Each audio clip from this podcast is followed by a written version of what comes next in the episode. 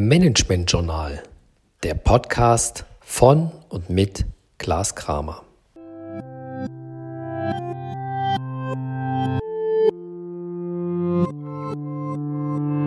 Herzlich willkommen in Folge 22. Unser liebes Geld.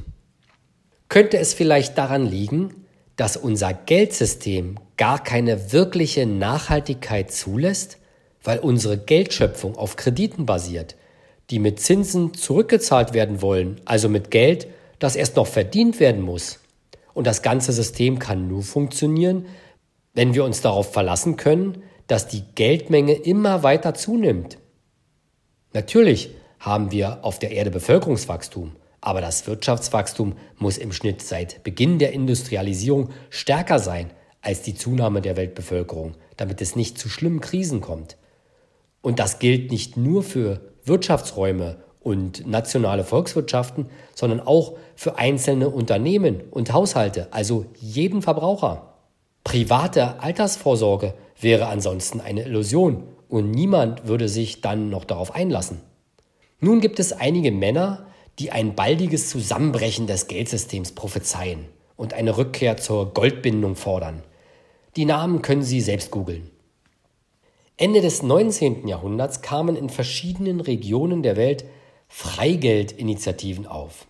Der Wert von Freigeld basiert gerade nicht auf einem Edelmetall, sondern durch eine sogenannte Umlaufsicherung. Durch Negativzinsen soll Geld den Realwirtschaftskreislauf vitalisieren, anstatt als Kapital herumliegend für sich selbst zu arbeiten.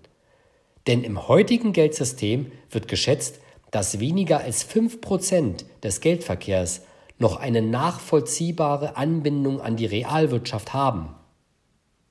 Bernhard Litaya war leitender Angestellter der belgischen Zentralbank. Die Business Week kürte ihn zum Top-Weltwährungshändler. Er besann sich 1999 auf ein bereits 1933 vorgestelltes Projekt einer Weltwährung mit Namen Terra, welche, ganz ähnlich dem Freigeld, eine umlaufgesicherte Währung sein sollte, eine sogenannte Demorage-Währung, von denen es im Altertum wie im Hochmittelalter einige gegeben hat, die nachweislich Wirtschaftsregionen florieren ließen und den Lebensstandard der breiten Bevölkerung für damalige Verhältnisse erstaunlich gehoben haben sollen. In der Schweiz gibt es neben dem Franken eine weit verbreitete Demorage-Währung, den Wir.